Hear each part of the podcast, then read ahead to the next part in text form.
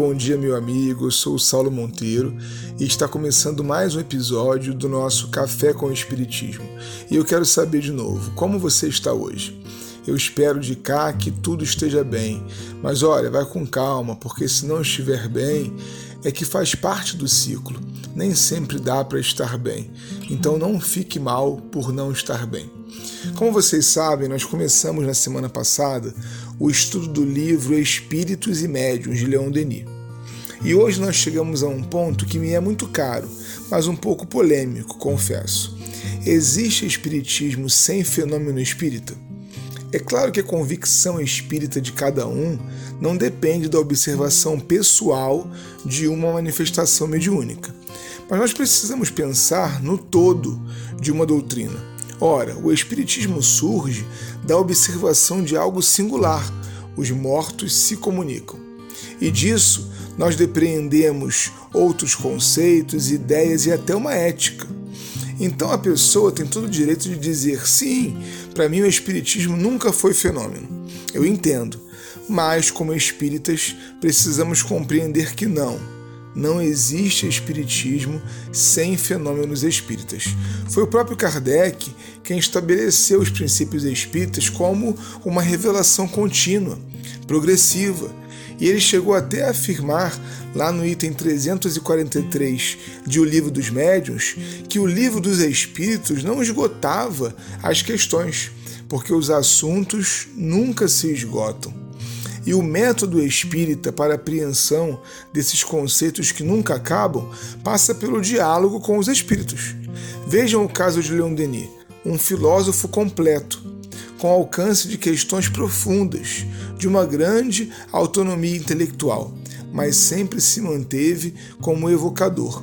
Nos diz ele: A todos esses testemunhos eu agregarei o meu pessoal, fiel ao método experimental apresenta alguns fatos que demonstram a realidade de uma intervenção invisível e dão indicações sobre sua natureza e sua identidade.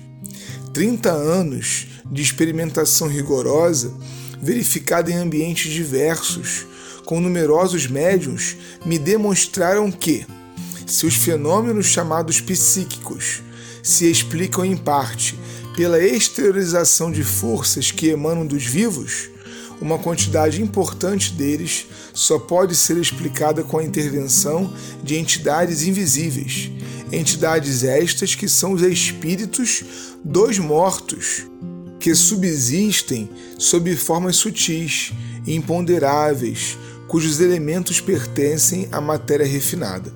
Reparem então aqui que pessoalmente Denis não tinha absolutamente nenhuma dúvida sobre a existência dos espíritos. Ora, ele criava sistemas explicativos das mais difíceis questões da filosofia, mas estava sempre em busca das provas das comunicações. Por que, meu irmão? Por que, minha amiga? Porque uma ciência não se faz só de provas do passado. O presente precisa reproduzir tudo quanto já foi alcançado, seja para consolidar o conhecimento, seja para validar as explicações. Imagina se uma aula de física pode prescindir do laboratório só porque já existe uma equação que explique a inércia ou a gravidade, por exemplo. Claro que não. Os alunos novos precisarão repetir as experiências dos antigos, sempre e sempre. Além disso, observamos que o fenômeno espírita permanece quase que circunscrito ao ambiente dos centros espíritas. Ora, se estamos tratando de uma lei natural que se impõe a todo ser humano, precisamos discutir as diversas explicações, derrubar teses, criar argumentos. É o que Denis faz nesse trecho aqui, por exemplo. A explicação espírita é, pois, a única que responde de uma maneira completa a realidade dos fenômenos considerados em seus múltiplos aspectos. Eles nos proporcionam a prova de que um oceano de vida invisível nos rodeia, nos envolve e que, para mais além, o ser humano encontra a si mesmo na plenitude de suas faculdades e de sua consciência. Mas o amigo e a amiga pode estar enxergando ainda conforme aquele bordão. A época dos fenômenos passou. Será? Se sim, por que teria passado? Se a ciência oficial mal se deu conta da existência dele e ele é uma lei, como assim passou? Percebe a incoerência?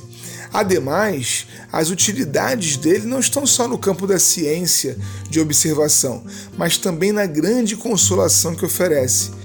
Vejam que caso curioso esse que Denis conta sobre o a princípio muito cético César Lombroso, que na época procurava meios de desmascarar, de desacreditar o fenômeno. O professor Lombroso escrevia na revista Arena, de fevereiro de 1908. Depois do deslocamento de um objeto muito pesado durante a sessão, Eusápia Paladino, em estado de transe, me disse: Por que perdes o tempo nestas bagatelas? Eu sou capaz de te mostrar a tua mãe, mas é preciso que penses nisso intensamente. Estimulado por essa promessa, depois de meia hora de reunião, senti um intenso desejo de ver se ela se cumpria e a mesa pareceu dar seu assentimento a meu pensamento íntimo, com seus habituais movimentos de sucessivas elevações. Logo, numa semi-escuridão à luz vermelha, vi aparecer uma forma um tanto encurvada, como era a da minha mãe, coberta com um véu e que contornou a mesa para chegar até mim, murmurando palavras que alguns presentes ouviram, mas que minha meia surdez não permitiu entender. Então, ao suplicar-lhe que as repetisse, ela, presa de uma viva emoção, me disse: César, filho meu.